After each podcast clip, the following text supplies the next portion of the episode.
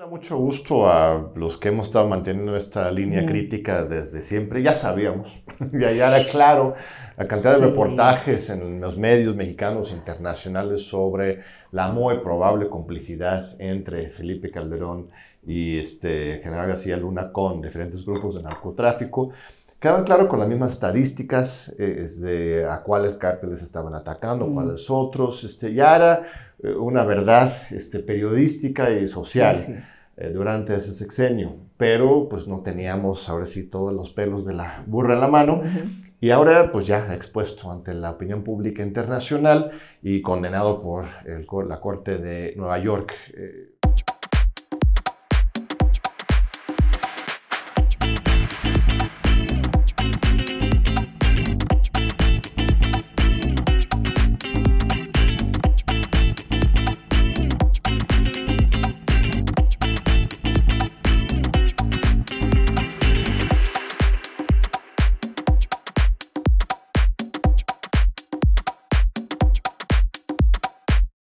Qué gusto que nos acompañen, como siempre.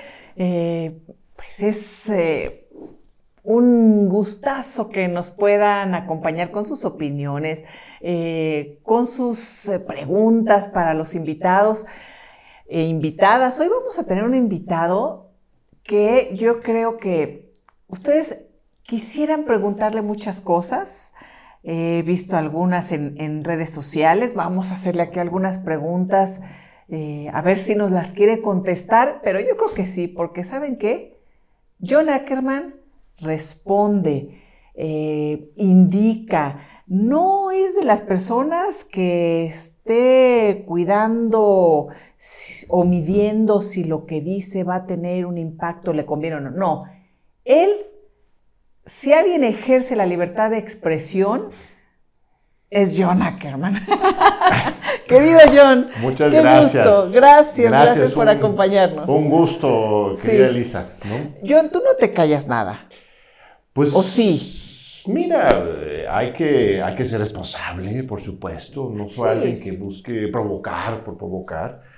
Pero sí, de repente hay reacciones muy airadas, fuertes, agresivas en contra de opiniones mías porque muchas veces sí voy contra corriente. Este, durante muchos años, en el contexto de Peña Nieto y Calderón, pues fui censurado en muchas ocasiones. Este, me sacaron de la radio y de la televisión. Eh, había un veto desde Palacio Nacional que no, no, me podían ni, ni llamar para entrevistar, los programas que teníamos los cancelaban. En este sexenio se ha abierto muchos espacios, pero, pero te siguen sacando John, de los medios. Así es. O sea, sigues generando polémica, incomodidad. Y, bueno, eh, no sé si alguna vez pensaste en estudiar periodismo, pero te gusta, te, serías un, buen periodista porque, porque los periodistas eh, tenemos que ser críticos, John. Eh, respetuosos, por supuesto, del derecho a, la libertad de expresión, a la información, eh, conocer los límites de esos propios derechos, pero, pero hay que ser críticos, John.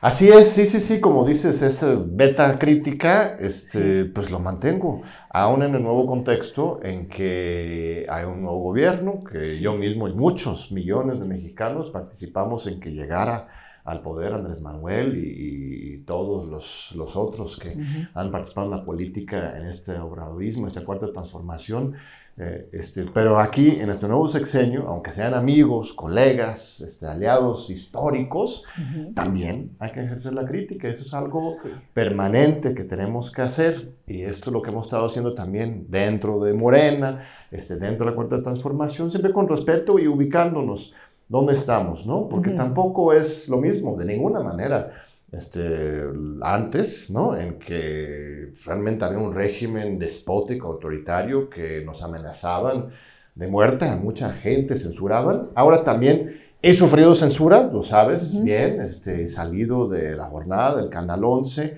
este, por razones ideológicas, para mí me queda clarísimo. Este, los últimos eh, colaboraciones que hice tanto en el 11 como en la jornada fueron críticos a, en particular, la dirigencia del partido, eh, lamento mucho que se reproduzcan estas prácticas pero no por eso uno se va a poner tampoco en la oposición, ¿no? De ninguna manera. Reconocemos la trayectoria histórica de lo que estamos haciendo. Esto es un logro no solo de Andrés Manuel, que respetamos mucho, sino del pueblo y hay que seguir avanzando en la transformación. Y es lo que dices de periodismo, pues sí, mire, soy académico de formación, es mi profesión, pero ejerzo el periodismo. Yo quiero pensar que si ustedes los periodistas que trabajan todo el tiempo en esto me aceptan en su gremio, yo este, feliz, porque para mí el periodismo es de las este, profesiones eh, más importantes, más importantes. Lo que ustedes hacen todos los días, de abrir el debate, la discusión, eh, lo hacen luego mejor que los mismos académicos, que supuestamente también los académicos tenemos que estar ahí debatiendo, discutiendo, pero luego se guardan tantas las formas, los académicos. Eso. ¿No? Hay que decir las cosas directos, ¿no? A eso es a lo que me refería, John, cuando arranqué ahorita esta, esta charla, porque dije, eres, eres así directo.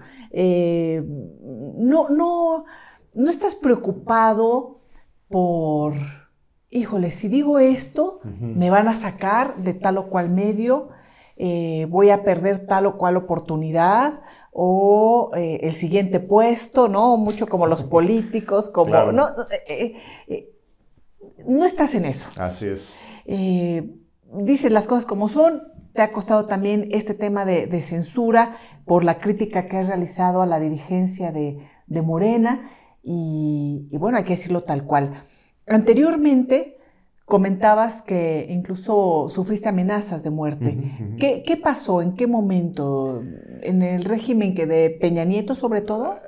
Mira, yo no me quiero hacer la víctima. Al final de soy un periodista académico privilegiado, de la UNAM, etcétera. Los que sufrieron el debate más fuerte durante Peña Nieto y Calderón fueron este, los reporteros este, de calle y sobre todo los de fuera de la Ciudad de México. Este, pero este régimen sí fue muy despótico, ¿no? Este, nos sacaron de todos los espacios y sobre todo el momento más este, violento fue eh, durante el sexenio de Calderón. Este, en que nos reunimos varios abogados, eh, encabezado por Netzaí Sandoval, mi cuñado, un gran abogado destacadísimo que dirigió hace recientemente el Instituto Nacional de, Defensoría Pública, eh, sacando gente de la cárcel, defendiendo los derechos humanos. Este, junto con él eh, decidimos presentar un juicio a Felipe Calderón en la Corte Penal Internacional en La Haya. Este, esto fue algo que no se lo esperaba. Este, Recuerdo. Calderón publicó hasta un desplegado de este, plana entera este, en Reforma, La Jornal, todos los periódicos amenazándonos. este, Javier Lozano, eh, Gerardo Lamiaga, varios voceros empezaron un ataque mediático con nuestro contra y esto venía acompañado de una estrategia de redes sociales de, mucha violencia, ¿no? Entonces, eh, pues qué bueno que estamos en otro momento, ¿no? Esto ya no ocurre, eh, se le puede criticar a Andrés Manuel su actitud hacia algunas expresiones de la prensa, pero al fin de cuentas lo hace la mañanera y no lo hace este, con los sicarios, ¿no? Que antes ya estamos viendo con eh, García Luna, pues que pues sí debíamos un alto gobierno. Oye, John, ¿qué ¿Cómo has vivido eh, este tema del juicio en contra de Genaro García Luna en Estados Unidos después de tantos años? Y, bueno, esto que, que, me comentas, porque muchos y muchas desde que estaba en el poder, Decíamos, aquí no están las cosas como dice la versión oficial, hay que investigar, muchos colegas fueron amenazados, amenazadas, eh, en lo particular a un grupo de, colegas camarógrafos los secuestraron, los retuvieron cuando Genaro García Luna era secretario de Seguridad. En fin, veíamos muchas cosas que iban contracorriente de un sistema avasallador. Claro. ¿Cómo estás viviendo el tema de Genaro García Luna ahora siendo enjuiciado en Estados Unidos? Pues yo creo que nos da mucho gusto a los que hemos estado manteniendo esta línea crítica desde siempre. Ya sabíamos, ya, era claro la cantidad de reportajes en los medios mexicanos e internacionales sobre la muy probable complicidad entre Felipe Calderón y este General García Luna con diferentes grupos de narcotráfico. Quedaban claro con las mismas estadísticas eh, de a cuáles cárteles estaban atacando, cuáles otros. Este, ya era eh, una verdad este, periodística y social eh, durante ese sexenio, pero pues no teníamos ahora sí todos los pelos de la burra en la mano. Y ahora, pues ya expuesto ante la opinión pública internacional y condenado por el, la Corte de Nueva York. Eh, mira, los gringos, yo los conozco bien, ¿sabes? Así allá, eh, este, realizan este tipo de juicios no solamente para el Estado de Derecho, también es una especie de amedrentamiento en contra de México. No que yo piense, yo que de García Luna representa a México, pero para ellos sí, ¿no? Mm. Enjuiciar a un jefe de seguridad de México, ellos no distinguen entre un presidente y otro, es como un acto de intimidación, ¿no? Este, ya ves que en el juicio incluso se mencionó a Andrés Manuel y otras cosas, ¿no? Entonces yo no me creo el cuento a los gringos, pero sí me da gusto que esté en la cárcel García Luna y el Chapo, ¿no? La, la parejita feliz en su momento y ahora ya no tan feliz. Eh, esto pone un antecedente importante con respecto a, a, la justicia. Eh, a mí me gustaría ver más acción en México al respecto. Se hizo una consulta hace un par de años con respecto a los expresidentes en que pues, no participó eh, masivamente la gente, pero millones de mexicanos votaron y ganó por gran mayoría, 95% de la votación, la posición a favor de enjuiciar a los expresidentes. Esto es delicado, no es que uno quiera venganza, Andrés Manuel siempre dice, ¿no? Este, perdón, pero no olvido, pero sí creo que nos ayudaría este, avanzar en, más casos de alta corrupción en el actual sexenio para dejar perfectamente claro que no hay impunidad, no tenemos que esperar que Nueva York enjuicie, sino que es aquí... el tema, yo, porque estamos hablando de narcogobiernos, ¿no? Lo acabas de mencionar y hay que decirlo, ¿cómo se le llama a un estado como el de Nayarit, en donde el fiscal colaboraba con uno de los cárteles, ¿no? Edgar Beitia, que aquí no pasó nada y tuvo que ser en Estados Unidos, donde lo agarraron, donde lo enjuiciaron y donde supimos que estaba metidazo en el narcotráfico. Eh, ¿Cómo se le llama a un eh, gobierno en donde el secretario de seguridad del superpolicía, en quien se em, estructuró toda la política de seguridad, recibía dinero del Chapo, del Mayo y de Arturo Beltrán Leiva. O sea, ¿cómo se le llama? Eh, eh, me parece delicadísimo y como tú dices, pues, y yo creo que no tendríamos ni siquiera que esperar a una consulta, se tendría que actuar en consecuencia e investigarlos para que en México, de alguna manera, nos empecemos a contar todo lo que nos ha pasado, John, más allá de las investigaciones periodísticas y de los reclamos periodísticos y de los conocimientos de, que muchos teníamos, ¿no? Pues se habló al principio del sexenio una comisión de la verdad, eh, de este ah. sexenio. Vicente Fox también quiso hacerlo. ¿Te acuerdas de...? Pero necesitamos hacerlo de veras, ¿no? Una comisión de la verdad sobre esta larga noche neoliberal en términos políticos despóticos, la violencia. Es que hay tantos casos. Este, los periodistas de Veracruz, por ejemplo, que fueron asesinados aquí en la Ciudad de México.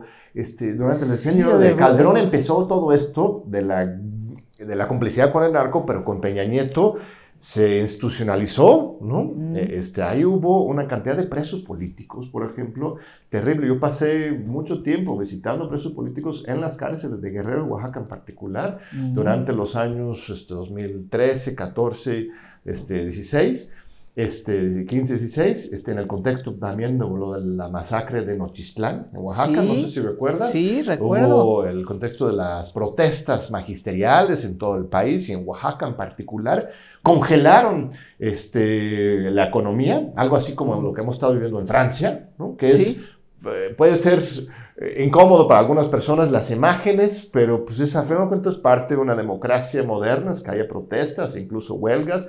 En Oaxaca hubo básicamente una huelga general en ese estado y que se extendía también en muchas partes del, del país en contra de la reforma educativa, reforma laboral, decíamos, neoliberal de Enrique Peña Nieto, y en Nochistlán tomaron la carretera, todo el pueblo, y este, pues Osorio Chong y este, los de la Policía Federal también mandaron a pues, reprimir. Y estuvo una balacera indiscriminada, este, murieron más de 12, este, muchos jóvenes, personas del pueblo, este, más de 100 heridos de bala. eh, eso es nada más un caso. Tenemos lo del Chinapa, por supuesto, que tampoco tenemos la justicia final al respecto. Mm. Este, Tanguato, este, muchas otras masacres que todavía este, no hemos construido esta memoria histórica. Se habla de 68, pero aquí más cercano hay muchos casos y si no lo reconocemos, si no este, somos críticos y autocríticos y hacemos ese proceso de, de curación, no vamos a poder avanzar. Ponte que aceptemos la idea de perdonar, al final de cuentas, pero no olvidar, siempre ha dicho Andrés Manuel. Pero entonces, por lo menos eso, pero no lo hemos hecho, no saber hemos qué, qué sucedió, ¿no? Necesitamos saber qué sucedió para entonces todo lo demás, ¿no? Eh, porque, porque si no estamos condenados además a repetir eh, todas estas atrocidades, que eso es eso es lo más terrible porque no es poca cosa. ¿no? Es. no es poca cosa cuando conoces a las víctimas, cuando vas a las cárceles, cuando eh, los escuchas. Es un efecto dominó devastador para la sociedad, ¿no, John? Sí. Eh, comentabas que conoces muy bien a los gringos. Tú naciste allá.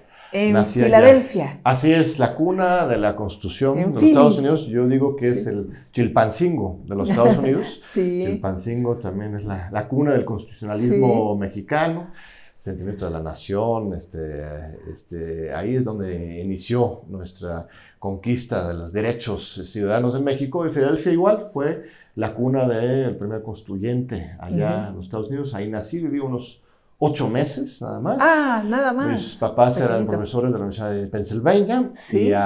Y, este, luego nos fuimos a la Universidad de Yale. Bueno, mis papás fueron a Yale, yo era un bebé. Este, viví en New Haven eh, algunos años, este, después en Nueva York.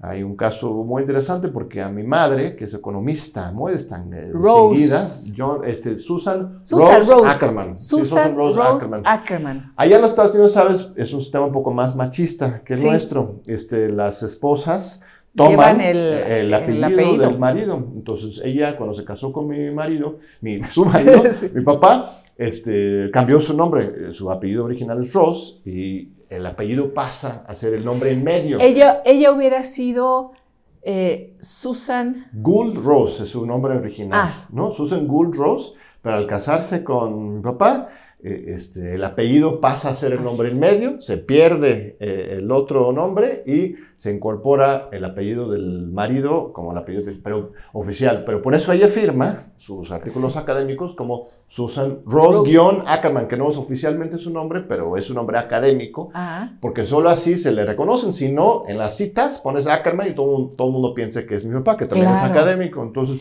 ella fue de las primeras egresadas del doctorado en economía de la Universidad de Yale. ¿no? De hecho, acaban de poner una placa de ella ah, en un nuevo edificio de la Facultad de Economía de, de, Yale, junto a, a la actual presidenta del Banco Central de los Estados Unidos, de Barbara Yellen. Ahí está mi mamá y ella juntas. Y, lo ponen como Susan Rose Ackerman. Sí, como las primeras mujeres egresadas de la economía en Yale. Pero tuvimos que irnos de este, New Haven para ir a Nueva York. Ellos cambiaron de universidad porque a mi madre la denegaron el tenure, la definitividad básicamente por machismo, ¿no? Este, eh, y además por sus orientaciones más eclécticas, más keynesianas, muy críticas. Ella es siempre de la escuela de Chicago, del liberalismo más duro, ella es más regulacionista. Entonces ella no tuvo su definibilidad, fue a Colombia, ahí creció profesionalmente y ya regresamos finalmente a New Haven y ahí terminé la, la prepa, la Universidad de Filadelfia, me regresé a Filadelfia, en la Universidad de Swarthmore, y luego ya a México. Desde, bueno, desde antes, de hecho, en la prepa, desde será el verano de 1990, es cuando este, primero vengo a, México. En realidad, ahí es cuando empieza mi trayectoria aquí, cuando tenía 17 años. ¿En qué momento dejas de vivir con tus papás? ¿Con tu mamá y tu papá? Pues cuando me voy a la universidad, eh, ¿no? así es lo típico para, para, los jóvenes en los Estados Unidos. Generalmente sacan así a los dormitorios. Bruce, ¿Cómo es Bruce pues, Ackerman? mi papá es una gran persona, muy carismático, él este, hijo de este, migrantes que llegaron a Nueva York a principios del siglo XX de Ucrania. Eh, hablaba polaca mi abuela, pero en realidad ella, su familia de ella, vivía en la parte este, occidental de este, Ucrania, en, este, que es lo que es ahora lo- lo- Ucrania, que es la, la ciudad de Lvov, ¿no? Sí. Era una familia judía este, que experimentó mucho racismo, mucho antisemitismo en esa zona, en particular cuando llegaron los nazis, después de que ellos ya se habían ido, se hizo una limpieza étnica muy fuerte. Este, hay mucha intolerancia ahí, o sea, no es tan mentira eso cuando dicen eh, los rusos, más allá, no, no- le voy a, Sí. a defender a Putin aquí, pero, pero cuando los rusos dicen que Ucrania tiene una historia pues, nazi, sí hay algo en esa, sobre todo en esa zona donde crecieron mis ancestros. En fin, pero fue antes de la, la- la Segunda Guerra Mundial que ellos se fueron, Sí. pero sí por antisemitismo llegaron a Nueva York y este, mi abuela, que había nacido ahí, llegó a Nueva York a los ocho años. Mm. Y este, ella conoció a, a su marido, también migrante de Austria, en el Lower East Side de Nueva York. Eh, Mi papá creció, pues, una casa muy humilde, eh, sastre su papá, Mm. y él terminó yendo a Harvard, ¿no? Pues este fue por sus méritos escolares, entonces este, es una gran persona también. y, ¿En este, dónde se tengo- conocen? ellos se conocen en, será en Yale, ¿sí? Porque mi Ah. padre estaba estudiando su posgrado en Derecho, que ahí sabes, la- el Derecho se estudia en posgrado, no en licenciatura, y mi madre estaba estudiando Economía, entonces conocieron en el comedor este, de, de los posgrados, ¿no? Ahí, Ajá, y lo ajá. demás fue historia, Sí. sí. Oye, ¿y, y tu madre cómo es? O sea, ¿cómo, cómo fue vivir con, con ellos? Porque, pues bueno, los, los conocemos y reconocemos como académicos, ¿no? Sí. Entonces son referencias así, ¿no? Pues son personas muy cálidas. La verdad es que uno igual podría imaginar que sí, eh, muy soberbios o luego los académicos son, son así, ¿no? Muy este, creídos, pero, pero no, en la casa este, siempre teníamos este, pues mucha vida de discusión, sí, intelectual, pero muy, muy Sí. cálido, discutíamos las cosas, siempre me invitaban a, a estudiar, a debatir y tener criterio propio, eso también es muy importante. Sí. Son, son buenos liberales. Yo políticamente ya eh, este, he pasado mucho más al, al lado izquierdo, ¿no? Ajá. Tenemos ya debates eh, políticos muy respetuosos, pero este, yo ya estoy, a partir de mi experiencia con la izquierda mexicana y las luchas sí. populares hermosas que tenemos aquí en México, este, pero ellos son, son progresistas, este, son liberales este, congruentes, ¿no? Realmente a mí me Ujú, ujú. permitieron siempre trazar mi propia vía y me estimulaban intelectualmente, emocionalmente. Este, ¿Tienes hermanos, hermanas? Una hermana mayor me lleva unos cuatro años, ella es abogada, este, trabaja en Portland, Oregón. Es ¿Ella se quedó allá, en quedó Estados ahí. Unidos? Sí, sí, sí, ella es, abogada ambientalista, eh, muy apasionada en la causa del medio ambiente y vive en Portland, Oregón. Mm, Que es hermosísimo. Linda, Portland, mucha lluvia, ¿eh? La verdad Bueno, es que es muy sí, bonita, pero, pero es un poco como Londres, ¿no? Ajá, a ella le encanta, ¿no? Es así como el ambiente, y yo la admiro Sí. mucho. Mi hermana es este, pues, un ejemplo así. Sí, sí. Eh, ¿En qué momento vienes a México? Yo llegué, justo lo que decía, en la, en la prepa. En la prepa. Este, ¿Por hice qué? un, un trabajo comunitario, un verano. Fue entre mi, lo que sería, si, son cuatro años de prepa, entonces en- entre el tercero y cuarto año, Ujú. ¿no? el último verano eh, de allá de la prepa, me inscribí en un programa de, de, pues, apoyo comunitario. Vivía en, en Michoacán. Llegamos a Ujú. un pueblo que se llama El Poblado, así se llama, cerca de Páscuaro. Y nos dedicamos a apoyar a la comunidad con cursos para los niños, cuestiones de salud. ¿Tú hablabas pública. español? Sí, sí, hablaba. Este, en ese momento todavía con, con mucho Sí. acento. Sí. Este, cuando nos conocimos Irma y yo, que ya saltando adelante algunos Ajá, años, ajá. que fue en el encuentro intergaláctico por la humanidad y contra el neoliberalismo que convocaron en, el- en Chiapas, el, Mm. el EZ, el Ejército Zapatista de Mm. Liberación Nacional. Nosotros nos conocimos, todavía tenía un acento, me decía ahí, se burlaba de mí, de mi acento gringo, pues, ¿no? Ajá, ajá. Eh, y antes aún más. Eh, lo que pasa es que ya cuando me instalé en México desde 94, 5, 6, eh, tomé una decisión de que, pues sí, aquí era ya donde quería hacer mi vida. De verdad. Sí, Tan, tan, porque te marcó ese momento. yo en- creo que en- sí. eh, desde la prepa, cuando viniste aquí a hacer eh, Mira, verano o ya... Eso fue como la semilla, ¿no? Ah. El, verano en Michoacán fue la semilla, pero ya durante la universidad regresar otra vez, esta vez fue para trabajar unos meses en la Huasteca Potosina, mm. cerca de Xilitla, pero en las montañas para arriba nos instalábamos, éramos grupos de jóvenes que hacíamos trabajo comunitario y vivíamos hasta las montañas más arriba de, de, Xilitla, en la Huasteca, una experiencia también muy bonita, un pueblo indígena hermoso, aprendimos mucho ahí y este, y mira, en este momento en los Estados Unidos hay un, eh, inicia yo creo el colapso político que estamos viendo hoy, este, son, ese era hace casi 30 años, y yo creo que desde ese momento detecté que por aquí en México es donde hay esperanza mm. democrática, de cambio social, y por allá ya las cosas iban a desbarrancarse. Mm. Estábamos en la época de la Guerra del Golfo, de Clinton, eh, de, de eh, mucha vaciedad política, mm. mientras aquí, puff, una maravilla, tienes un pueblo organizado luchando por la democracia, este, indígenas, campesinos de Chiapas levantados no en armas, sino con la dignidad y la palabra, este, un nuevo partido político luchando por la democracia, eh, este, este, todo se está moviendo y la juventud ¿no? Llegué a participar, tomé clases en la UNAM, conocí a, Irma, claro, eso no fue detalle menor, ¿no? Este, pero sobre todo, no solamente por lo que es ella, de, hermosa, inteligente, comprometida, sino que ella me introdujo a todo un mundo de, acción política, de, esperanza, de utopía, de su padre, su familia, dentro de la UNAM, también los otros jóvenes, que para mí era, pues aquí, aquí, soy. No sé, qué maravilla poder ser joven y participar en una transformación política social, que es este, pues un sueño, una utopía. Pero ¿conoces a Irma en Chiapas o en, la UNAM o cómo estuvo ahí el, tema? Nos conocimos en el, encuentro. Eh, fue en 96 que nos ah, conocimos, sí. El levantamiento zapatista fue en 94. Yo ya había estado aquí, yo ya había pasado este, tiempo tomando clases en la UNAM, este, apoyando diferentes trabajos también comunitarios aquí en Santa Fe, no en el Santa Fe que conocemos hoy, sino en Santa Fe del barrio Bronco, tengo... De, eh, este, de los basureros, era... Bueno, no, era basureros donde yo trabajaba más bien en las ah. colonias populares de, Santo Domingo, que tenía organizaciones juveniles muy mm. importantes que me invitaban a mm. colaborar con ellos. Este, ya hacía trabajo ahí con, con los chavos banda, todavía tenemos amigos de ahí que muy distinguidos.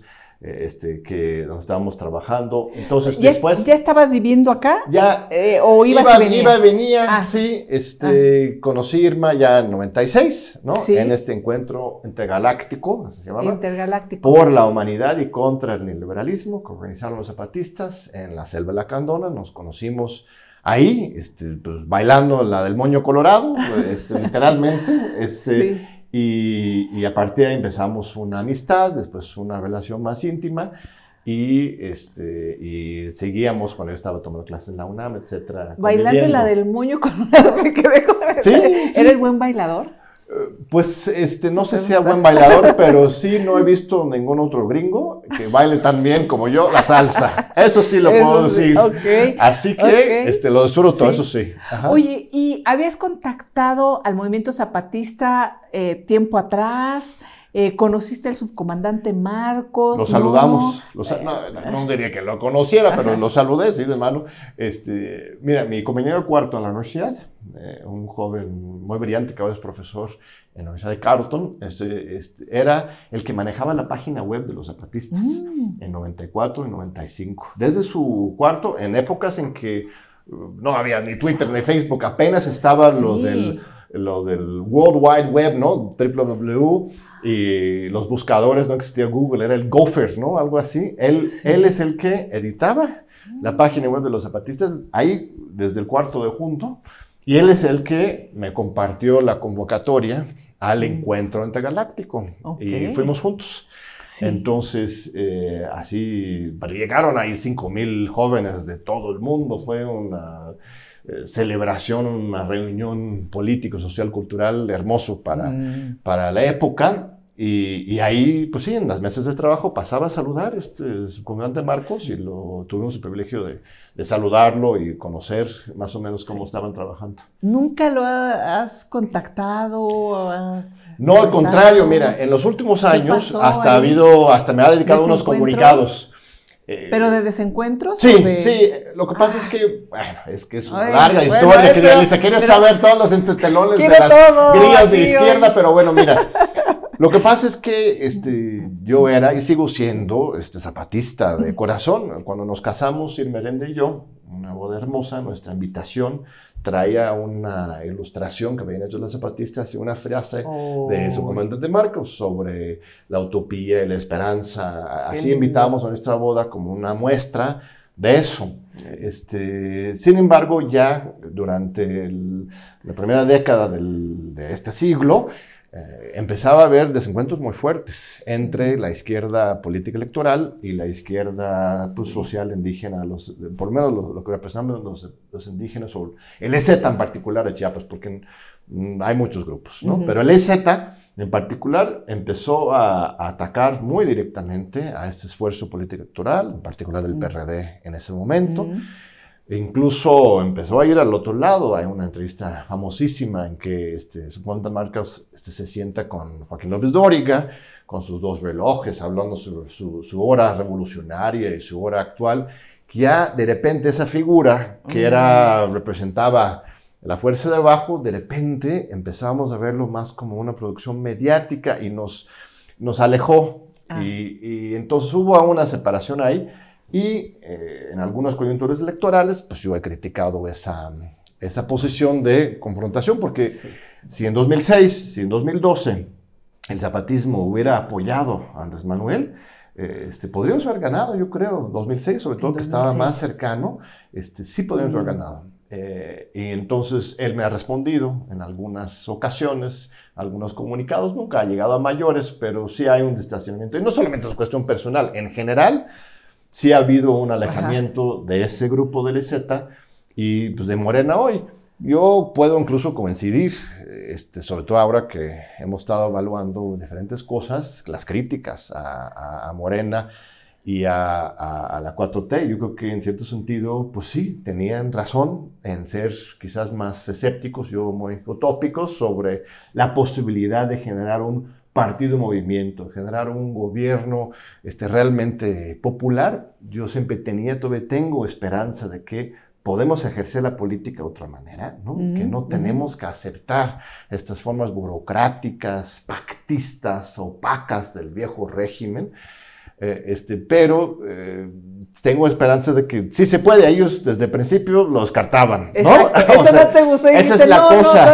Hay que echarle ganas. Y hasta la fecha, ¿eh? Hasta la fecha, aunque acepto que igual era un poco ingenuo, ¿no?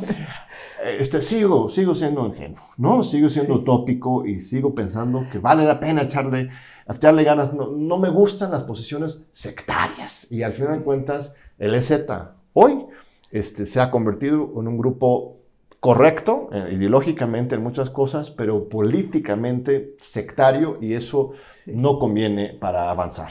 Ahora, ¿no sería momento para pensar en algún otro movimiento, algún otro partido distinto a Morena, John?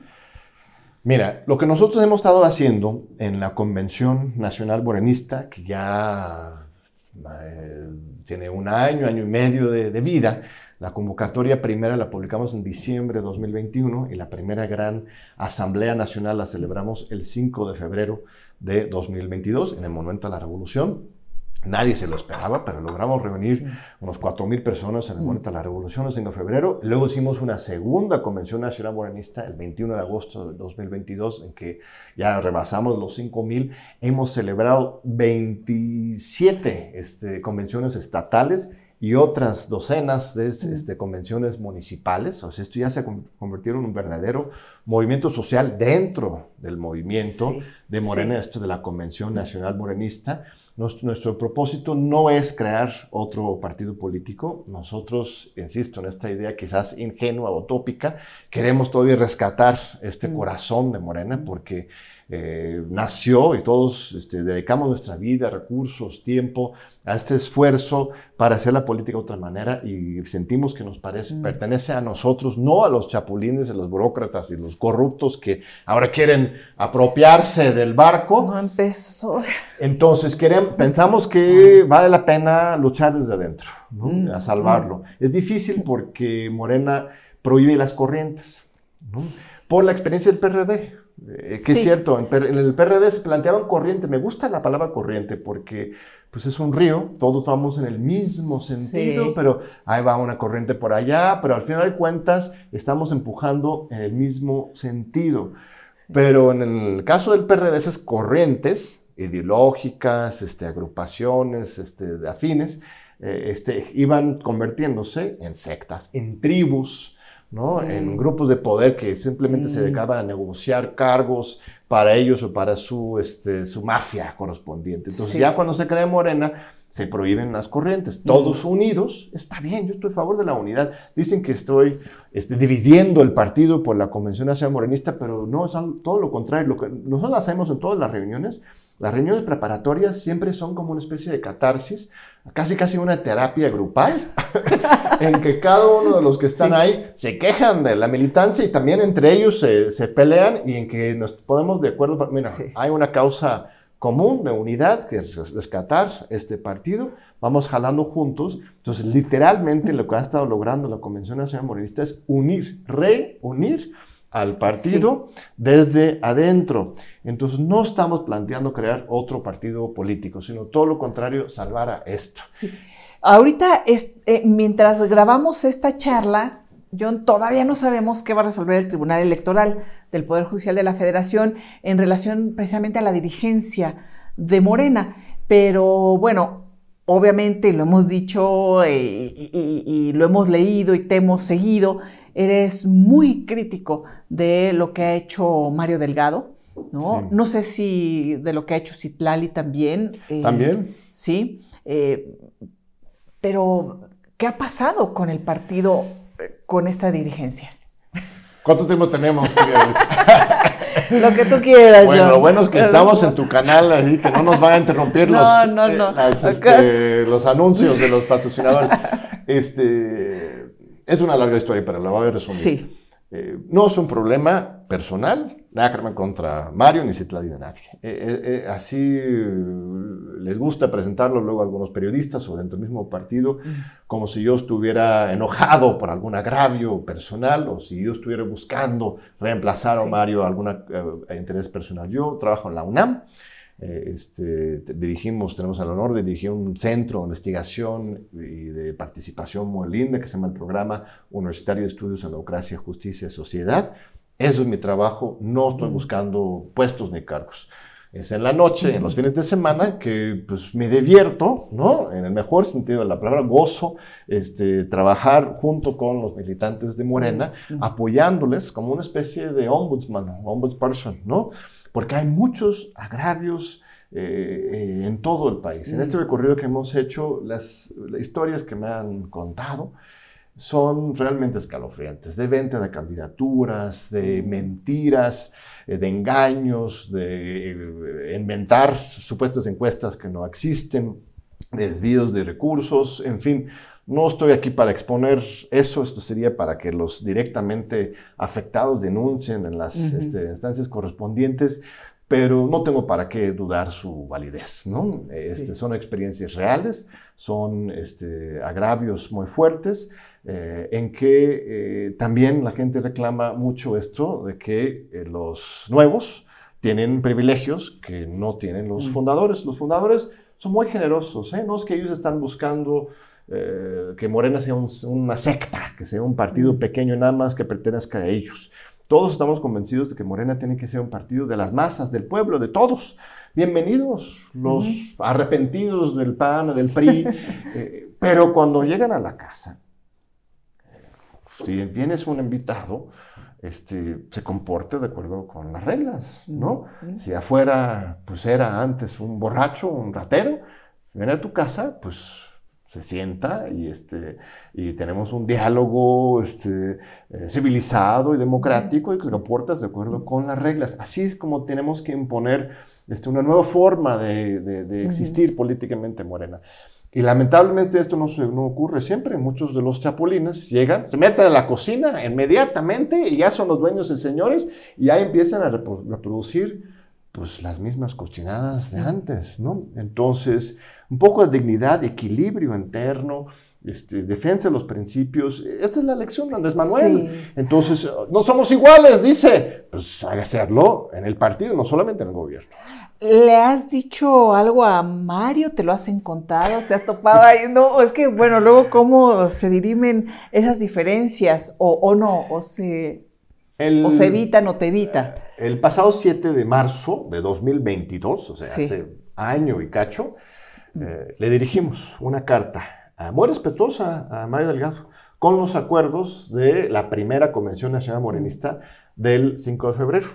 Eh, enlistamos eh, los acuerdos. Fue firmada esa carta por yo creo, unos 150 consejeros de Morena a nivel nacional. Y, eh, este, si no más, porque iban sumándose más y más y más. Y nunca nos contestó nada.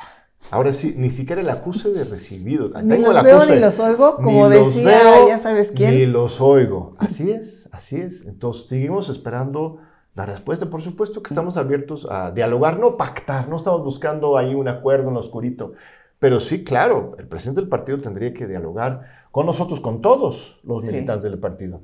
El caso de Citlali o de Bertel Luján o de Rafael Barajas, por ejemplo, gran amigo, camarada, muchas de estas luchas en contra de eh, este, el despotismo de Calderón y Peña Nieto es no sé si más grave, pero más preocupante, porque justo eh, eran los que tenían que defender esta línea de principios, de congruencia dentro del partido, eh, la presidenta del Consejo Nacional, la secretaria general, el presidente del Instituto Nacional de Formación Política, y públicamente tienen discursos de avanzados, son personas de izquierda, pero adentro del partido absolutamente cómplices con este despotismo interno. Entonces, un doble estándar que eh, este, agravia aún más a la, militancia. Ahora, con respecto a del tribunal, eh, a ver, ¿en qué momento nos están viendo? Este, yo tengo mucha esperanza de que se apruebe esta corrección mínima a eh, las ilegalidades del partido. Hay muchísimos agravios. se cometió un fraude electoral el 30 y 31 de julio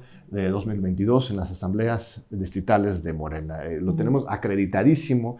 Eh, tenemos un expo fraude en la página web morenademocracia.mx. Ahí está toda la información. Fraude, así, se llama.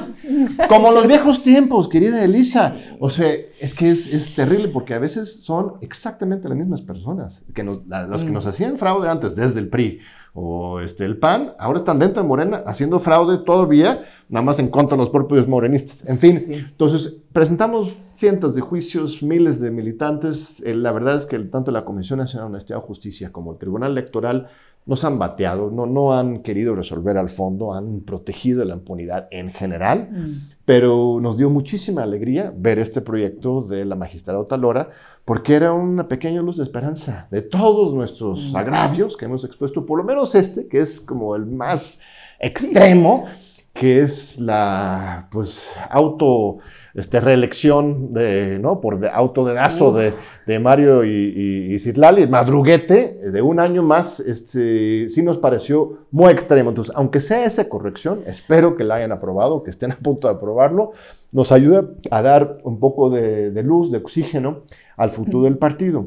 Porque lo que esto implica, y la resolución no es nada extrema, no, no es que la magistrada Talora está ahí recurriendo a, a, Althusser o a Kelsen para dar una interpretación radical y innovadora de la ley. No, ella está diciendo, mire, el, claro, el Tribunal Electoral tiene que mantener congruencia en sus criterios. Ya en dos sentencias anteriores, el Tribunal Electoral ha resuelto que la dirigencia de Mario Citlali dura lo que dura, lo que dice el estatuto, tres años, y eso implica que termina el 31 de agosto de 2023. Eh, este, esta extensión, además, usando una vía muy tramposa de colar un tercer transitorio la medianoche antes de la celebración del Congreso Nacional y mm. no aceptar una votación en lo particular sobre ese artículo. Este, fue una imposición y es ilegal tanto la forma en que se aprobó como el fondo, porque los estatutos de Morena prohíben la reelección y, este, a ver, es que es... Qué afán de querer seguir. Así es. Eh, John, porque lo que me estás diciendo, bueno, obviamente lo vimos desde hace muchos, muchos años, ¿no? Este, este, este afán de mantenerse en el poder, ¿no? Con todo lo que ello implica. Pero además lo que me está diciendo se repite, por ejemplo, en el PRI. Es lo mismo que está sucediendo en el PRI de Alejandro Moreno, que está dividido y dice, es que él lo que quiere es utilizar estas mañas para seguir. Pues es exactamente lo mismo. Es lo que decimos, Andrés Manuel lo dice una y otra vez. No somos iguales. No es suficiente decirlo, hay que hacerlo. Él está haciendo su papel en el Poder Ejecutivo. Muy bien, a mí me parece, puedo criticar algunas cosas, pero en general sí está avanzando la cuarta transformación en el Poder Ejecutivo, pero en el partido no. No, no, no, no, no, mm. estamos reproduciendo las mismas prácticas. Entonces, en los hechos tenemos que ser diferentes. Y esto implica realmente respetar los procesos internos del partido y que un partido político pueda elegir a sus propios dirigentes. Porque tenemos que recordar aquí que Mario Citlali no fueron electos no recibieron un solo voto de la militancia. Ellos fueron impuestos por una resolución del Tribunal Electoral que ordenó al INE, todavía con Lorenzo Córdoba y Ciro Morayama, este, para que mandan a hacer unas encuestas por empresas privadas para decidir quiénes iban a ser los dirigentes. Esa fue una intromisión inaceptable del Tribunal Electoral en la vida interna del partido. Yo lo publiqué en su momento, lo denunciamos. Mario Citlali en ese momento, pues lo aceptaron, pues fueron los beneficiados. Pero ahora que el tribunal está buscando que el mismo partido Morena aplique su propio estatuto, o no están inventando nada, ahí dice el estatuto, ahí se gritan, intervención del tribunal electoral. Pues no, señores, no es intervención. Esto es una garantía de los derechos de los militantes para elegir a sus, a sus este, gobernantes, a sus líderes, sus dirigentes. De veras, Mario Citlali deberían ser los primeros que no solo aceptan, sino entregan gustosamente sus cargos para que ahora ya en situaciones más normales podamos elegir a nuestros propios dirigentes. No, yo ahora imagínate en el partido más importante eh, del país con la fuerza que tiene Morena, pues ¿quién se quiere ir? Pues si todos quieren llegar, ¿qué es lo que tú estás diciendo? De pronto ya vemos ahí a, hasta los del Yunque y está sí, claro. no, o sea, ya quieren estar ahí. Sí, pero mira, Morena va a ganar muchas posiciones, en 24, eh, desde la presidencia y otros este, miles de cargos. Entonces, Mario Citlali podrían fácilmente. Sí. Citlali es senador de la República simultáneamente con ser secretario general del partido. Esto va contra el estatuto también, mm. porque nuestro estatuto está diseñado para que no se reproduzca lo del partido de Estado, del PRI. Entonces tienes que escoger tu cargo en el partido o tu cargo gubernamental. Pero Citlali dobletea, es senadora y también secretaria general. No le costaría nada menos. Se dedica a ser senadora, se puede incluso reelegir como senadora ¿Con qué necesidad tiene que estar en los dos lados? importante ser eh, eh, miembro del Senado, ¿no? O sea, es un puesto pues, de representación importantísimo. Pero bueno, eh, John, ¿eres millonario?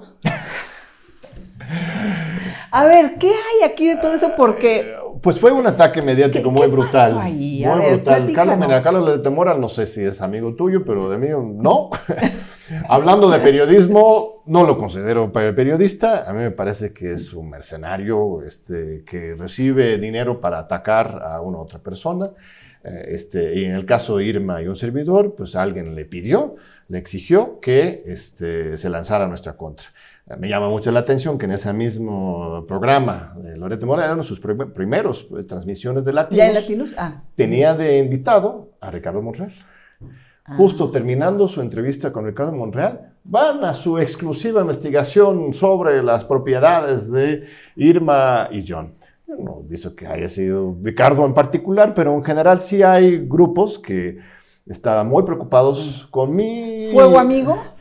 No sé, no sé si latinos, pues alguna alianza entre la oposición y el, que es justamente lo que estamos denunciando en Morena, que hay demasiadas Mm, este, vías de comunicación y vasos comunicantes entre un sector de Morena y la Mm. oposición. Aquí tienes Ricardo Monreal sentado con Carlos Loret, que responde a muchos intereses, ¿no? Eh, este, atacando a nosotros. Eh, es un contexto en que, pues sí, yo estoy ya criticando algunas cosas internas, este, siempre he sido muy crítico con Monreal en particular y con otros, y en que Irma eh, estaba haciendo un trabajo increíble en la Secretaría de Función Pública y estaba pisando callos, Callos. tanto del viejo régimen como del nuevo régimen. Lo Ah, que hizo también de Irma- morenistas. Claro, por de supuesto, del el gobierno. O sea, ella era gobierno. contralora eh, este, Sí. federal durante tres años, bueno, cuatro años realmente, porque la nombra Andrés Manuel en diciembre de 2017. Sí. Entonces, eh, este, ella tiene cuatro años trabajando, haciendo lo que tenía que hacer. Es una mujer de izquierda, de guerrero, con una trayectoria académica, experta en combate a la corrupción. Pues ya soy secretaria de Función Pública, pues estoy aquí para hacer mi chamba. Esto no es fácil. Este régimen, eh, en general, eh, toma tiempo en ¿Estaba cambiar. investigando a Monreal? Este, O- mira, yo no, no puedo sabemos. hablar de casos en particular. Así, no, pues Este, sí, son, eh, él investigaba a todos, a Sí. todos, como tenía que ser. Mm. Y esto no es cómodo para, insisto, los de dentro y también los de fuera. Entonces, eh, ahí se orquestó todo un ataque, no solamente de cuestión de Loret, sino de otros, eh, este, en nuestra contra. Pero para responder Sí, directamente a tu sí. provocación, porque para que nadie se quede con una duda, ¿qué, Sí, qué que si ocurrió eres ahí? millonario, que si te- ¿cu- ¿Cuántas casas eh, dicen que Nosotros tenemos nuestra casa aquí en, en Coyoacán, Ajá, ajá. Este, muy linda, que les invitamos Ujú, ujú. a, a visitarlo cuando gustes, este, Elisa. Y, este, y todas nuestras propiedades, ¿no? Las tenemos absolutamente declaradas y transparentes Mm. en su declaración patrimonial de Irmedentis, Sí, ¿no? sí, ella tiene que hacer Este- declaración y, y como funcionaria tuvo que hacer de ella y también es. de tus bienes, ¿no? también de mis bienes, así es. Sí. Y, y fue una mentira absoluta que habíamos escondido esta información y lo- no, no la habíamos reportado. Ahí está toda la información. Este, los bienes que tenemos los recibimos este, todos antes de que ella fuera funcionaria pública. No se enriqueció en absoluto como funcionaria pública. Ella, por ejemplo, lo explicamos públicamente, ahí lo pueden ver. Ella este, ganó un premio muy importante. La Fundación Españosa Iglesias ganó un millón de pesos. Es- Bueno, sí, millonario sí será. Sí, sí, sí. Millón- un millón de millón, pesos este, para eh, este, un tesis doctoral que ella Mm. hizo, que luego concursó en este concurso de, de mejor ensayo del año Ok. eh, este, sobre cuestiones económicas y fue un premio muy generoso. Esto habrá sido en, no sé en qué años habrá sido, como 2007 o algo Mm, así. mm, Recibió un millón de pesos y con eso compró un departamento. Este, yo tengo una herencia de mis padres, ya hemos hablado de ellos. Entonces, Sí. pues tenemos algunos bienes, pero no somos millonarios, ni utilizamos el poder público de ninguna manera para acumular ningún bien adicional y todo fue absolutamente transparente. Este, nos mandaron drones a nuestra casa, ¿eh? Ah, este, ¿sí? Nos mandaron una, un coche este, como de escuchas afuera del, de, de nuestro domicilio. Empezaban a acusarnos de manera muy agresiva. Eh, este, de Mm. parte de, yo supongo, Loreto o los de García Luna, quizás, porque aquí Mm. hay también rencillas viejas. Nosotros fuimos de los más importantes, te decía, con Etsaí, Irma y yo, acusamos a Calderón y a García Luna de crímenes de lesa humanidad, de, este, de crímenes de guerra, y tenemos toda la razón. Entonces, sí hay una cuestión también muy personal de esa parte, Mm. que seguramente también eh, jugaba ahí, entonces se conjugaron ahí los factores y nos fueron con todo en contra de nosotros, pero son puras calumnias, infamias, eh, a que respondimos en su momento y nosotros Sí. tenemos una línea recta y pulcra en nuestra trayectoria profesional y pública. ¿Qué quieres hacer, John? ¿Qué sigue? ¿No? Eh, digo, con Sí. esta trayectoria, con este pincelazo, porque bueno, pues así, así es de pronto es- estas charlas, ¿no? Es como dar el, el- el pincelazo de, de los personajes, de sus vidas. Eh, ¿qué, qué te gustaría? ¿Qué viene? Mire, yo estoy muy contento de veras con donde estoy. Eh, justamente porque La UNAM es por lo que fantástica, decías, ¿no? al- la UNAM es una maravilla muy plural. Es- muy plural. Sí hay intelectuales de derecha en la UNAM, también hay intelectuales de izquierda, Sí. eh, este, hay de todo en, en la UNAM. eh, por lo que decías al principio, de, la libertad real de expresión y decir lo que uno piensa, estar en una organización, una institución este, autónoma, pública, laica como la UNAM es un privilegio. Dirigir un centro es un pequeño centro, pero es muy bello. Hacemos muchísimas cosas, mm. llenos de jóvenes muy creativos. Este programa universitario de estudios de democracia, justicia, sociedad. Tenemos las oficinas en la Torre de Tatalolco. Mm. Sí. Muy lindo ahí. Este, visítenos, por favor, y el público en general está bienvenido. Eh, este, estamos haciendo cosas muy lindas. Estoy ahorita justo terminando mis primeros cuatro años. Este, espero poder seguir otros cuatro años. Y, este, y ahí estoy bien, ¿no? Este, retomar, buscar nuevos espacios periodísticos, como comentábamos. Yo antes, al principio de este sexenio, hace unos cuatro años, colaboraba simultáneamente como cinco medios. Eh, no me recuerdo. Escribía una columna quincenal en la jornada. Sí. Otro en proceso. Me recuerdo. Videocolumna en RT. Teníamos ¿Es cierto? la batalla por México semanalmente. Sí. Y también este, TV UNAM. Sí. Eh, ahora, primero. ¿Y Canal 11? En Canal 11, claro, por supuesto, Canal 11. Ahí están los cinco, sabía que eran cinco. Sí. Este, primero salgo de proceso, porque hubo un cambio ideológico de dirección en esa revista. Y Fabricio Mejía y yo, pues adiós de un día para otro. Ni siquiera nos dijeron, ¿eh? simplemente nos dejaron de publicar, nos quitaron de la lista de colaboradores y, este, nos tuvimos que dar por, eh, por enterados. Por informados. ¿no? Yo hasta les, les, decía, bueno, te digo colaborando gratis, es problema de dinero. No, no, no, no, no te preocupen, fuera. Este, después, RT en la pandemia tuvieron algunos problemas financieros y además geopolíticas, entonces eh, este, ya, ya este, dejé de colaborar en, en RT. Este, eh, posteriormente el canal 11, ¿no? Mm. Que, bueno, tuvimos un programa muy bonito con Sabine Berman, tuvimos unas diferencias, pero se encontró la salida salomónica, ella tenía su programa, yo el mío, pero ella sigue con su programa, yo no. Eh, tenía mucha audiencia, ¿eh? muchísima. Tú mismo fuiste, te vimos bailar, ahí estuvimos, no vas a poner ahorita a bailar, ¿eh? ahorita va a bailar John Ackerman, ¿eh? este, muy bonito este programa. De todos modos, John, te llamas. ¿Qué este, pasó ahí? Bueno, eh, en fin. Eh, no, no sabemos, no sabemos. Lo que sí me queda claro es que íbamos muy bien y que el último programa fue una entrevista con Paco Taibo eh, sobre Morena y, las críticas ahí. Entonces, alguien ahí dio alguna instrucción de que ya no siguiéramos. y unos meses después, lo mismo ocurre en la jornada. Mi última columna mm. en la jornada es sobre Mario Delgado y de repente me dejaron de publicar. Mira, no, no guardo rencores, estoy muy agradecido con todos estos medios. ¿Te queda, eh, ¿Sigues en, en por supuesto, la Universidad Autónoma de la Nación. Ahí seguimos todos los domingos. Recientemente entrevistamos a Pablo Iglesias, a Jeremy ah. Corbyn. Este libro que te estoy obsequiando tiene algunas este, entrevistas de ahí. Así seguimos con mucho gusto. Así que no tengo pretensiones políticas, ambiciones. Este, vamos muy bien y este, para responder directamente a tu pregunta. ¿Tienes alguna corcholata? No. ¿Favorita? Mira, este, eh, en la Convención Morenista, que es el rango donde pertenezco políticamente a Morena, eh, este, hemos acordado eh, no apoyar a ninguna corcholata por el mm. momento. Se ha dado un debate interno, tuvimos un debate incluso público en las redes, entre muy respetuosa, muy participativa entre, entre los convencionistas, era más o menos 60% a favor de no apoyar un corcholata y 40% a favor de apoyar alguna corcholata. Eh, pero aunque ganara esa segunda posición, la gran pregunta es a cuál. ¿no? Eh, hay convencionistas que a título personal apoyan a Claudia, a Marcelo, a Adán, hasta Monreal y Noroña.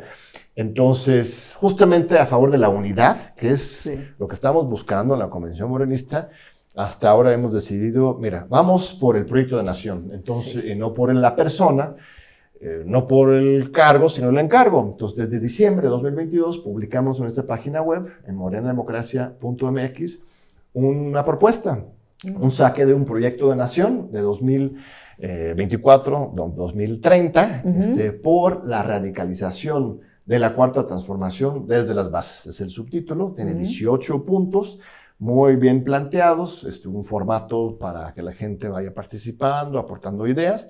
y la idea es que en agosto de este año 2023 hacer una tercera convención nacional morenista, que también sería un, mm. como una asamblea constituyente de la convención como tal, y en que aprobaríamos este, ya la versión final del programa de gobierno, y a partir de ahí espero que ya esté eh, el corcholato o igual un poco después, pues tener un diálogo absolutamente respetuoso con quien quede. Yo puedo personalmente tengo mis preferencias. ¿Sí tienes? Pero pues, bueno, sí, eh, yo creo que son como bastante obvios, en, eh, lo hemos dicho. Pero la convención como tal, vamos a esperar para que, porque queremos apoyar a Morena, la transformación, no queremos apoyar a la oposición de ninguna manera, ni hacerle el caldo gordo, ni dividir para eso. Estamos buscando apoyar a quien quede. Digo, depende, no, eh, si, si, ha sido público o si lo... No, no, lo he dicho públicamente, ah. pero mira, lo, que puedo hacer es un análisis general, ¿no? No, no quiero pronunciarme a favor de ninguno o el otro. Yo sí opino que este, tiene que avanzar la, la, cuarta transformación este, desde la izquierda, ¿no? Eh, los análisis del término del el sexenio de Lázaro Cárdenas, como el contexto histórico me parecen muy certeros. Eh, Lázaro Cárdenas, eh, para muchos, los estudiadores y los analistas actuales, muchos se equivocó al este, entregar, eh, bueno, elecciones, pero elecciones bastante amañadas y como ahora también va a ser mucho Andrés Manuel que decir eso de las encuestas, no me lo creo no, todo. Las, eh, Lázaro Cárdenas decidió entregar a un candidato, no el más derechista, pero uno de derecha, ¿no? Y esto inició un proceso de degradación del empuje revolucionario. Entonces tiene que ser la izquierda, en, la, Ecuador, En Ecuador también Rafael Correa lo dice claramente, lo hemos entrevistado varias veces, ah. gran amigo Rafael, eh, entregó el poder a Lenin Moreno, que lo traicionó, mm. a los dos meses, ¿eh? Este, y también Ecuador ahorita está sufriendo terriblemente por este problema. Lenin Moreno era de los más cercanos a mm. Rafael este, Correa, mm. así como este, Ávila Camacho también era muy cercano. Entonces, creo que sí hay un riesgo de que Andrés Manuel, con tal de mantener para él la continuidad desde el poder, ¿no? Es que esa fue la lógica de las Cárdenas. Como hay muchas, eh, este, está muy compleja la Segunda Guerra Mundial, la situación, necesitamos consolidar a alguien que aunque sea conservador, nos garantiza, ¿no? La ah, continuidad. Ah. Entonces, si él finalmente decide eso, voy por el candidato más, este, eh, asequible para los oligarcas, para los Estados Unidos, para los neoliberales, con tal de que sea mi cuate y este, mantenga la continuidad política, aunque no sea ideológica de la 4T, eso me parece podría ser una mm. tragedia. Mm. Entonces, este, pues yo creo que más o menos transparente queda mi posición en general. Más o menos, nada más me queda duda, hombre o mujer. O sea, no estoy hablando a favor de nadie, pero sí estoy criticando a uno de los, a, uno de los, los controlantes. Yo creo que hay una persona que, que, ha estado trazando una línea este, de moderación excesiva, ¿no? De este, la 4T, en particular, pues podemos hablar de Ricardo Monreal, pero no solamente de Ricardo. Yo creo que Marcelo también representa esa línea más conservadora. Me preocuparía que fuera Marcelo Ebrard, aunque si fuera él, incluso Monreal, nosotros de la Comisión Nacional Morenista estamos dispuestos a trabajar con quien quede de candidato de Morena, ¿eh? no de PT, de estos. Eh, este, porque sí, al final de cuentas, queremos que continúe la cuarta transformación. Pero del PT no. Mira, tendría que haber una alianza, ¿eh? Yo creo que sería muy complicado apoyar a un candidato del PT en contra de Morena. Mire, Gerardo, yo lo respeto mucho, me parece alguien este, con mucho liderazgo, mucha inteligencia, mucha valentía, eh, pero también es un político más, ¿eh? hace unos mm. pactos mm. terribles, yo que soy de Coyoacán, mm. eso de invitar a Mauricio Toledo, este, a la bancada del PT con tal de que él pudiera llegar a ser presidente de la Cámara de Diputados, ahí sí le perdí un poco de, esa ilusión de mm. que fuera un político muy puro. Mm. Bueno, lo hace por pragmatismo, él mismo lo ha defendido, pero sí hay límites, mm. hay límites y por eso yo mismo no, no, quiero entrar en esas cosas. Mejor defendamos los principios desde la academia, desde los movimientos, desde el partido, pero con esta lógica del trabajo ciudadano, de las bases. Eso es lo importante, el proyecto, no la persona, el encargo, no el cargo. Pero ¿te gustaría estar en un futuro, por ejemplo, en alguna legislatura o participando directamente ya en alguna secretaría, en el Mira, gobierno? yo nací en los Estados Unidos, como ya hemos Sí, sí. señalado, Este, los nacionalizados, por mucho que tengamos la convicción. ¿Eres mexicoamericano? Sí, por supuesto, Sí, sí. soy O sea, nacionalizado te- plenamente Sí. desde hace décadas. Eh, este, soy un ciudadano mexicano pleno, comprometido, este, como dice Chabela Vargas, ¿no? Este, nacido allá, pero siempre mi corazón ha sido de aquí. Sí. Alguna vez pues, pasamos un sabático en los Estados Unidos y no, no, Sí. no me hallaba para nada. Yo soy mexicano, por supuesto, pero la ley, La ley. me restringe. Sí. Eh, este, no puedo ser secretario de Estado, ni diputado federal, ni senador. Eh, hasta recientemente no podía ser ni escrutador de casilla del INE. Ah, Aunque esto ya... Ya cambió, eh, sí, bueno, a va a partir de las jurisprudencias del Tribunal Electoral, ¿eh? Ah. por eso sí hace falta un Tribunal. Electoral que tutela los derechos, porque la ley sigue diciendo mexicano por, na- eh, por nacimiento, Ah. para ser consejero, para, pero ya el tribunal ha abierto esto. Eh, este, en la Ciudad de México, en la nueva constitución, sí se abrió alguna Mm. posibilidad. Por ejemplo, Héctor Díaz Polanco es, Sí. es nacionalizado, él nació Sí. en República Dominicana y él es presidente del Congreso de la Ciudad de México. Entonces, en la Ciudad de México habría legalmente posibilidades, pero la verdad es que, insisto, eh, este, yo no vine a esta tierra para eso. Yo estoy feliz, feliz, feliz con, con esta libertad que tenemos, porque Sí. estar entrando en esto de los pactos y el poder, etcétera, te restringe, te restringe. Yo no me sentiría cómodo, ¿no? Sí, sí. Eh, yo creo que John es, eh, ha sido muy, muy claro, ¿no? Tu postura y, y a mí me gusta mucho que no estés dispuesto a ceder eh, cuando no hay que ceder, por supuesto, Claro. ¿no? Que es en, esta, en tus convicciones, en lo que crees, en lo que defiendes, por un puesto, por un hueso, por una eh, posibilidad eh, a futuro. Y, y bueno, me parece que esa parte, pues es también una carta importantísima para ti, ¿no? Sí.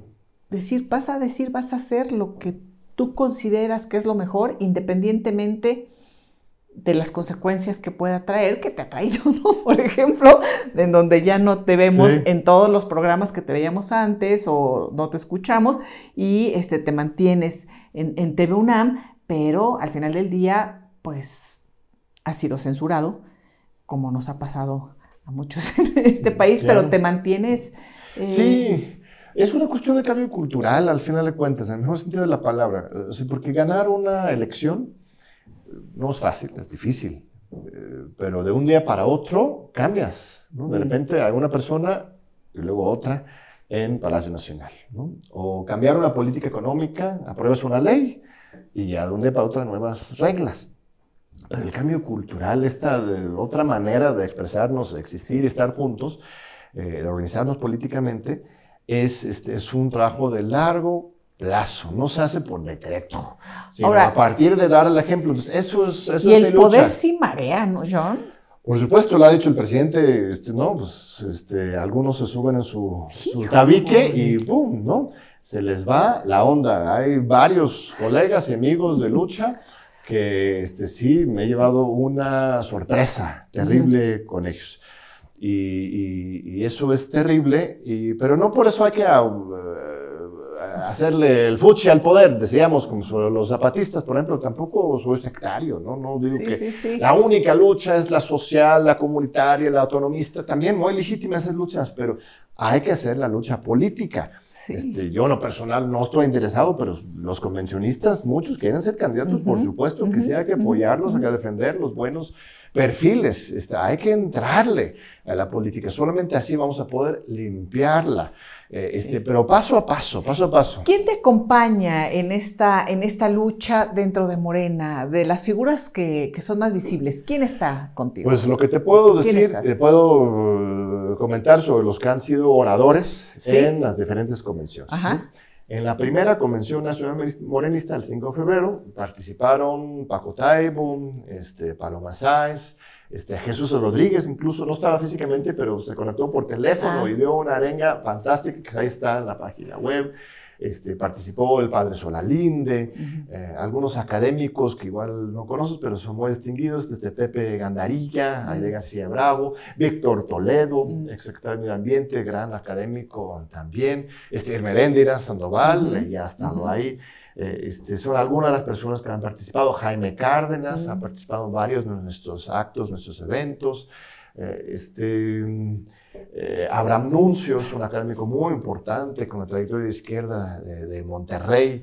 Este, son muchas, muchas personas, ¿no? Están, este, sí, sí, no a los que no menciono. Carlos Figueroa este, fue secretario de Derechos Humanos del CEN, desde el CEN nos apoyaba. Mm. Eh, con todo en contra él, lo amenazaban y todo, pero ahí estaba firme en las reuniones del Comité Ejecutivo Nacional. Tenemos que responder a la carta de los convencionistas. Se quedaba solo, solo, solo, solo. Es un gran académico eh, este, de la Benemérita Universidad Autónoma de Puebla.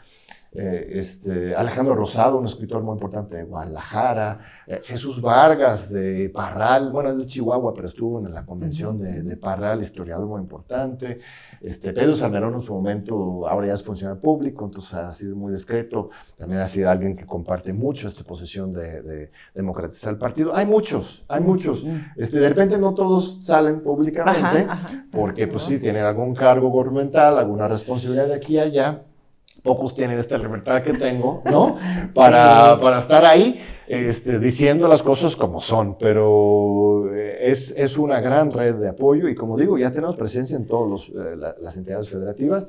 En la manifestación que hicimos en el Tribunal Electoral el pasado 12 de abril, eh, asistieron delegaciones de convencionistas de 23 entidades de la República, desde Tapachula, desde Tijuana, desde Ciudad Juárez, desde Mérida, Cancún, Puebla, Michoacán, todo el país, fueron delegaciones representativas, cuatro o cinco personas, porque no tenemos recursos, o sea, la política normalmente se hace con mucho dinero y camiones, etcétera. ¿Y de dónde, de dónde obtienen los recursos? ¿Cómo se...? Autofinanciado absolutamente. ¿sí? yo pago mis propios vuelos, eh, si tengo que darme en hotel, yo lo pago. Estos eh, colegas que vinieron, líderes convencionistas de base de todo el país, pagaron sus propios boletos y por ejemplo, para esa manifestación éramos como unos 200 personas, ¿no? Todos por su cuenta propia. Si hubiéramos tenido recursos, no para el acarreo, por supuesto, sino simplemente para ayudar a la gente con su transporte, que esto es, real, hay que tener esa distinción, porque cuando algunas personas que no entienden cómo funciona la política ven camiones, piensan inmediatamente en, en el PRI, que son acarreos, y, sí hay a veces eso, y en Morena sí se reproduce eso, pero no es siempre el caso. Hay, hay que apoyar a la gente para que lleguen, porque es gente trabajadora que no tiene dinero extra para pagar un boleto de avión y, este, o un camión o un noche de hotel. Entonces, si tuviéramos recursos, uff, nuestros eventos mm. serían este, masivas. Pero tenemos un apoyo masivo, eso sí, y tenemos una representación en todo el país. Me atrevo a decir que la convención, humildemente, porque sí es un esfuerzo humilde, eh, este, sí es, no sé si la, pero la, una de las más importantes fuerzas nacionales organizadas de Morena, y además con un proyecto propio, un proyecto de nación, ¿no? Este, porque las corcholatas tienen más gente, quizás más recursos, pero ¿a qué se les invita a los militantes eh, en sus eventos? Pues a subir el hashtag, a conseguir, pues a veces acarreados, a veces este, militantes, a organizar eventos, pues, no a participar, no, no, son no están invitados a ser parte de una organización. Ninguno de los portulatas han puesto sobre la mesa su proyecto para 2024. Marcelo Ebrard presentó un libro sobre él, ¿no?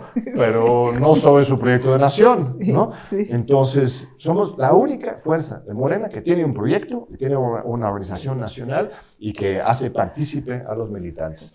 Entonces, eso, aunque sea pequeño, eh, es muy valioso, es lo que tenemos que hacer y tarde o temprano tiene que rendir frutos. John, se va a poner muy interesante.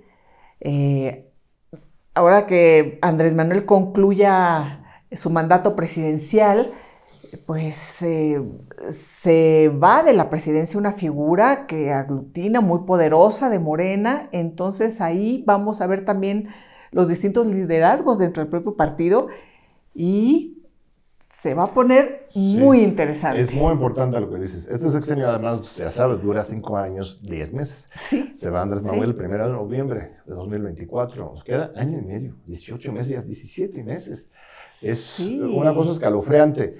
eh, este, yo siento que no estamos listos eh, para eso porque no es cuestión de que entre una persona, nadie va a llenar sus zapatos. Nadie es Andrés Manuel, ninguna corcholata es Andrés Manuel. ninguno va a llenar sus zapatos. Este, para dar continuidad a esta transformación necesitamos al pueblo organizado eh, y, no lo estamos haciendo. El partido es una maquinaria electoral, efectiva en algunos casos y no en otros. ¿eh? Este, no hay que quitar el dedo renglón de los casos de Durango y Nuevo León, por ejemplo. En Durango, Nuevo León, supuestamente muy pragmáticos, Morena postula, pristas. Marina Vitela y Clara Luz Flores.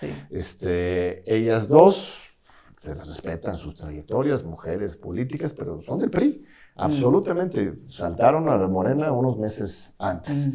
Y, este, y al postularlos, era difícil convencer al electorado de que Morena estaba ofreciendo algo distinto. Entonces, mejor votaron por el PRI.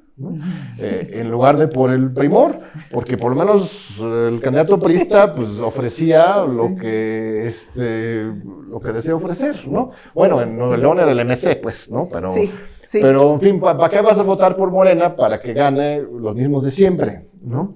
Eh, algo está pasando ahorita en Coahuila, similar, ¿eh? Este, mm. Sí es muy programático, aunque Guadiana se haya afiliado a Morena y esos dos colegas también unos años antes se afiliaron formalmente a Morena, pero todo el mundo las ubica como pristas, como a Guadiana. Así es. Este, en Durango, por ejemplo, el candidato del PRI, ahora gobernador, ¿cómo se llama? El gobernador de Durango, ahorita no me acuerdo. Este, Estaba... ¿Es Aispuro o eso era, era el anterior? Era el anterior, el, el nuevo, ni lo ubicamos. el candidato del PRI era presidente de, Morena, de, de, de, PRI antes, y Marina Vitela era su secretaria general del PRI el presidente en funciones de Morena en Durango era antes presidente del PRI de Durango. Entonces, pristas, este, pristas de, más bien morenistas recientes. ¿no? Sí, se, dice un despapalle ahí y pierde ah. Morena. Entonces, nada más es una lección para demostrar que las supuestas estrategias pragmáticas, ¿no? Mm. Luego no son tan pragmáticas. A veces defender los principios, en realidad, reditúa electoralmente, o sea, para romper con esa dicotomía falsa, ¿no? De principios y purismos, ¿no? O pragmatismo y, alianzas y pactos. No, no tenemos que ser los extremos, podemos defender los principios desde ahí, puerta abierta, pero como decíamos, la metáfora de la casa, vénganse de la casa, pero caminan este, derechito. Sí. Vamos a ver hacia dónde camina todo esto, John. A mí me parece muy interesante lo que viene, bueno, lo que hemos vivido, por supuesto, pero vamos a ver cómo se acomodan todas las fichas, todas las piezas eh, en un México que, que requiere, requiere salir adelante. ¿no? Yo en los temas, ya, otros, ya platicaremos en algún otro momento, pero el tema de de la impartición, procuración de justicia, en, la crisis humanitaria, en el dolor de tantas familias desaparecidos, en fin, creo que hay mucho, mucho por hacer todavía. Ojalá lo podamos seguir platicando. Por sí, sí, sí, John. Este, aquí conocimos un poco de ti, de, de lo que has hecho, de tu pensamiento algunas anécdotas, pero vienen momentos que yo creo que mantengámonos en contacto. Por supuesto que sí, me tienes que invitar, visitar ahí en, en TV UNAM también. Sí, con gusto. Un formato un poco más formal, ahí no tienes que bailar, hablamos. Y es este, chequen su entrevista, ¿eh? si no la han visto, eh, en el, ahí está, en el YouTube.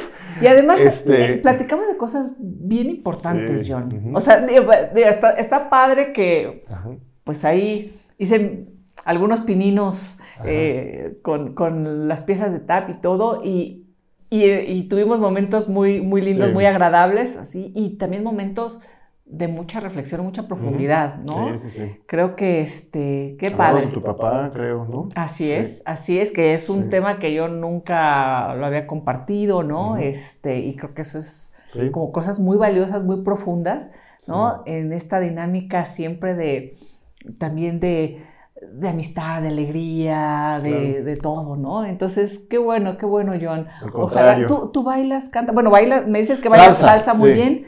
Ya, No, a ver eso- si después vemos Por ser gringo de nacimiento, que no lo soy, soy mexicano, nacido en otro país, sí. este, creo que me defiendo más o menos. Gracias, querido John. Gracias por acompañarnos. Gracias a ti. ¿eh? Un abrazo fuerte, gracias. Y gracias por estar con nosotros. Seguimos aquí en, en las charlas con Elise. Espero que la hayan disfrutado. Hasta la próxima.